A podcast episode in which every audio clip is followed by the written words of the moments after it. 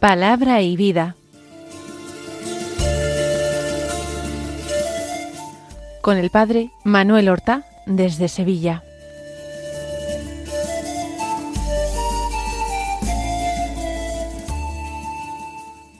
En el nombre del Padre y del Hijo y del Espíritu Santo. Amén. Alabados sean Jesús y María. Muy buenos días, queridos amigos, oyentes de Radio María y seguidores del programa Palabra y Vida. Hoy es el sábado de la vigésimo séptima semana del tiempo ordinario. El sábado dentro de la semana es el día señaladamente mariano. Nosotros siempre procuramos hacer un recuerdo de nuestra Madre del Cielo, la Santísima Virgen María. A ella la recordamos cada día con el rezo del rosario, particularmente en este mes de octubre. Pero semanalmente nosotros hacemos una memoria. Además, este sábado es 14 de octubre y en él la Iglesia celebra la memoria del Papa San Calixto I. Es un papa de la antigüedad, que es venerado como mártir, pero de cuya vida se sabe muy poco. Prácticamente nada o casi nada seguro, cierto, antes de su ordenación como diácono. Parece que nació esclavo y que su amo le había confiado la administración de los bienes. La gestión parece que no fue buena, no sabemos por qué motivos, y fue castigado. Por este castigo fue arrojado en prisión, pero luego sacado para que recuperase la mayor cantidad posible de dinero perdido. Pero después fue detenido otra vez por armar eh, pues confusión y alboroto en una sinagoga judía de la misma ciudad de Roma. No sabemos si esto estaba relacionado con su deseo de recuperar dinero para su amo. Lo cierto es que fue desterrado y enviado a Minas, en Cerdeña. Allí trabajó en condiciones durísimas durante algunos años hasta que fue acogido a un indulto del emperador y volvió a Roma. En Roma conoció al Papa Ceferino, que confió en él, lo ordenó diácono y lo hizo administrador de la catacumba de la Vía Apia. A partir de entonces a estas catacumbas de la Vía Apia se las conoce como catacumbas de San Calixto, aunque él no fuera enterrado nunca allí. En esta tarea cumplió adecuadamente su tarea de administración. Fue ordenado diácono, presbítero, a la muerte de Cefrino, fue elegido como sucesor suyo por el pueblo de Roma. Eso sí, algunos en Roma más rigoristas se opusieron a él, como también se habían opuesto a Ceferino, acusándolo de hereje. Pero Calixto combatió valientemente a los herejes, adopcionistas, y murió finalmente en el año 222. Su muerte se considera martirio, como tal es venerado en la Iglesia. Sin embargo, no murió en ninguna persecución, sino que eh, fue eh, muerto violentamente en un motín popular. Fue linchado, diríamos nosotros hoy, en el Trastevere. Posiblemente él residía allí y por algún motivo religioso personas opuestas a su ministerio lo mataron, lo lincharon y el pueblo lo veneró como mártir.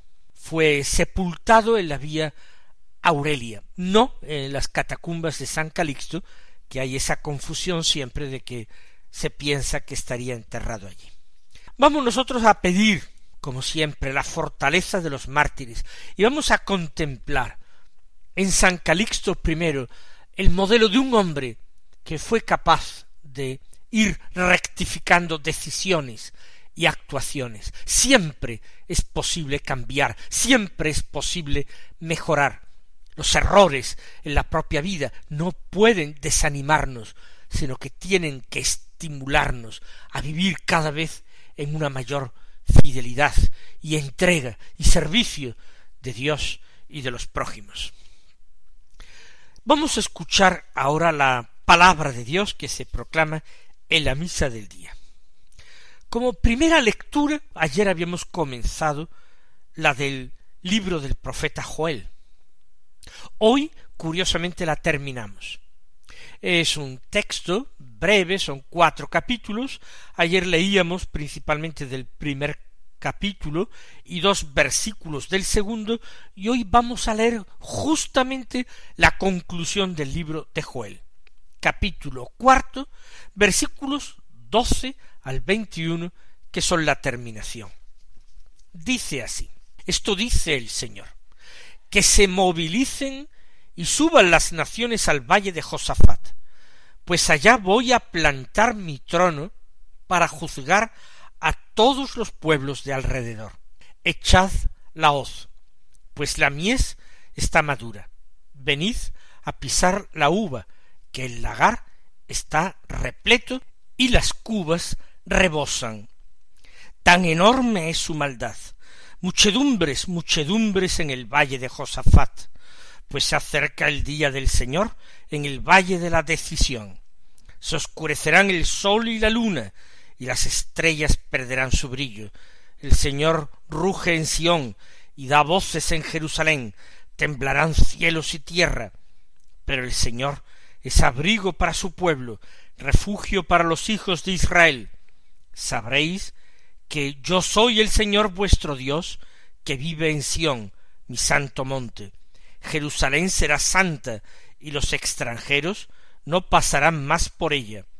Aquel día las montañas chorrearán vino nuevo, las colinas rezumarán leche, y todos los torrentes de Judá bajarán rebosantes, y brotará una fuente de la casa del Señor, que regará el valle de Sittim.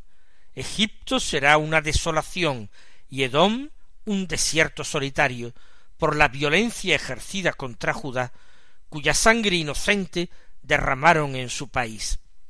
Judá será habitada para siempre, y Jerusalén de generación en generación.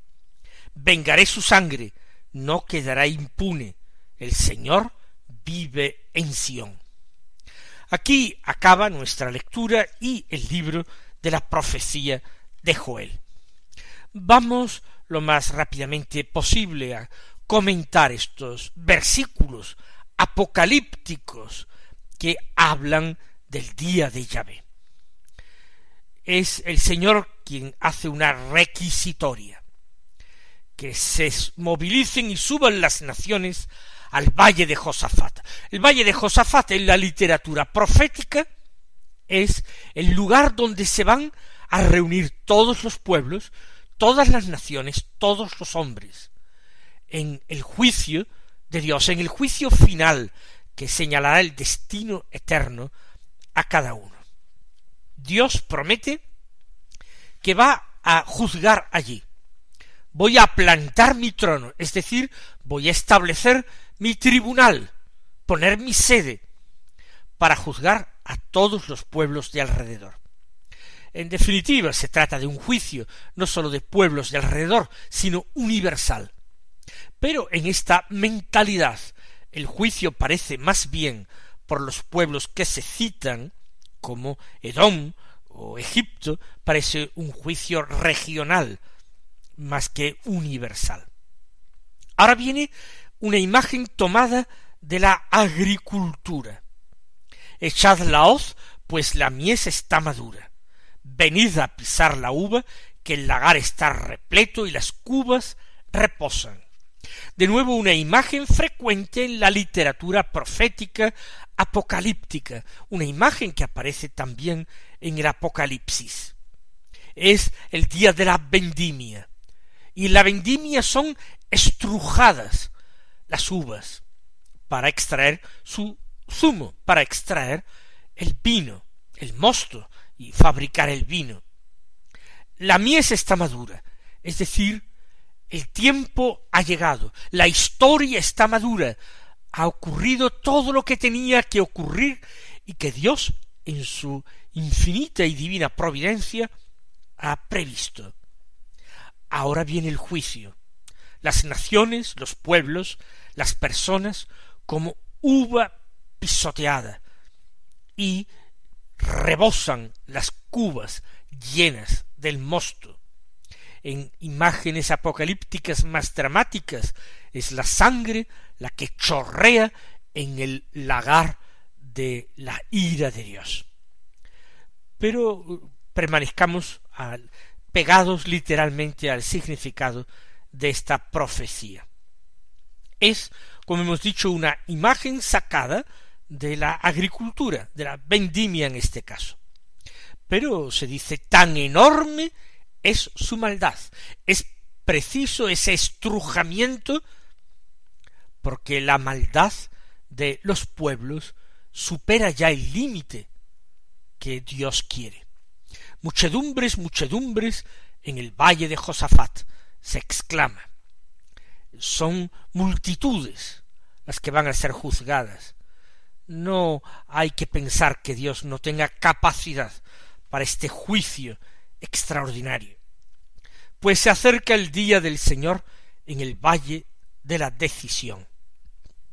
Este valle de la decisión, el valle de Josafat, es el lugar donde se reúnen los pueblos, ya hemos dicho, para el día del Señor. Y el día del Señor, el día del juicio del Señor. Ahora, después de la imagen agrícola, una imagen cósmica. Se oscurecerán el sol y la luna y las estrellas perderán su brillo. Es una combinación audaz de esos dos tipos de signos, signos en la tierra, signos en el cielo. Todo lo creado en la tierra y sobre la tierra anuncia la llegada de este momento definitivo.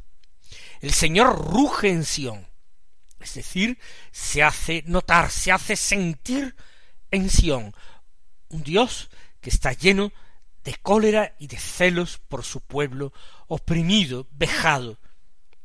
Ruge en Sión y da voces en Jerusalén, temblarán cielos y tierra.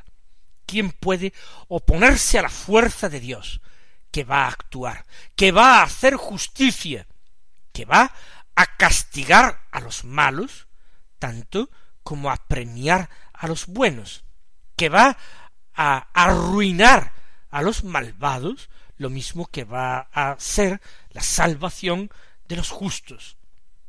Temblarán cielos y tierra. Pero el Señor es abrigo para su pueblo.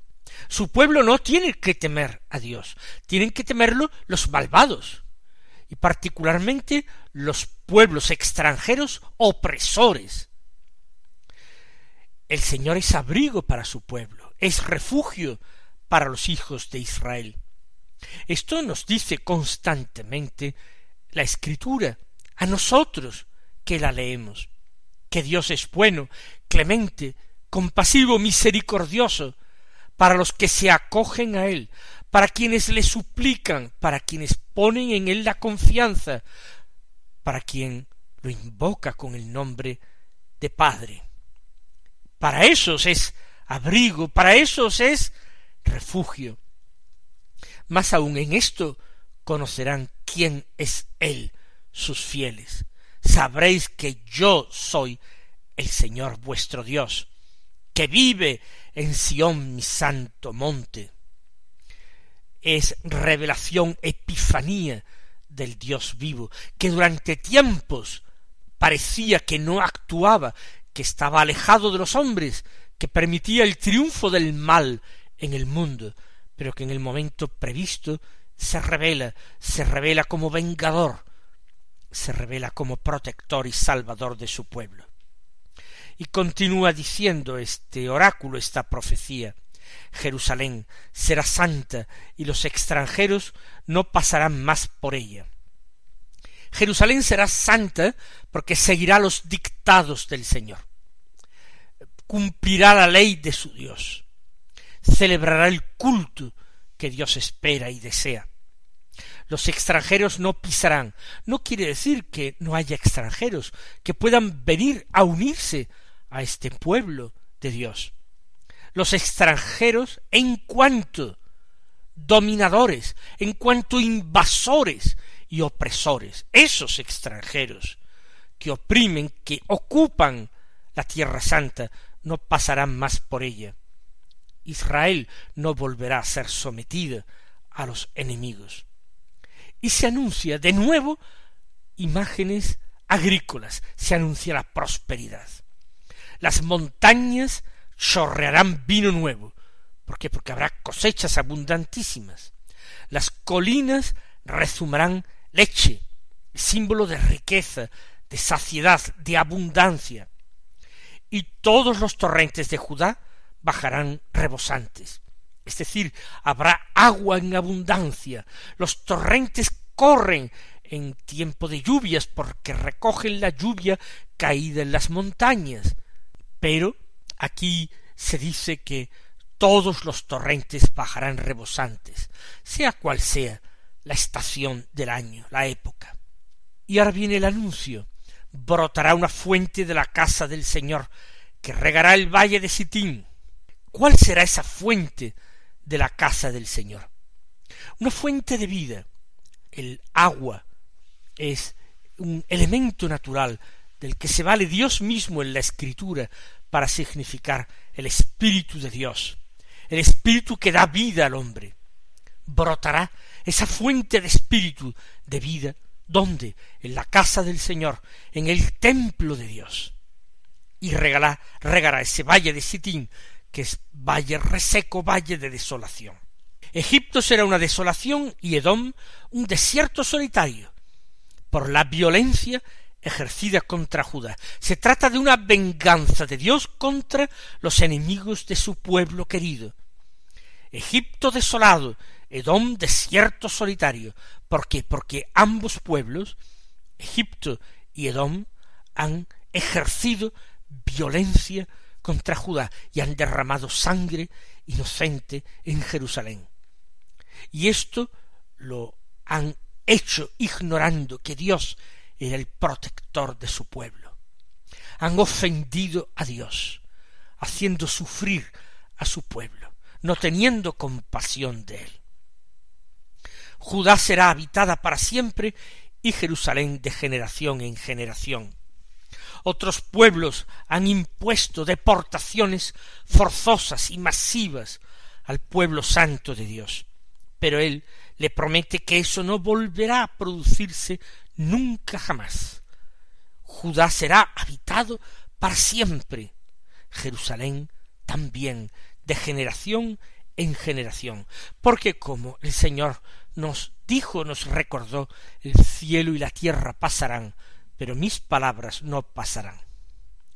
Y termina, vengaré su sangre, no quedará impune el Señor vive en Sión, oráculo de venganza contra los pueblos opresores y violentos que han hecho sufrir, que han ejercido violencia contra el pueblo de Dios. Así Dios castigará en el último día, según ese Apocalipsis que cierra la Biblia, el Apocalipsis de Juan, el vidente de Patmos, así Dios confundirá al diablo y sus ángeles, y arrojará en el lago de fuego eterno a todos los que han vejado y oprimido y ejercido violencia contra sus fieles, contra sus hijos queridos.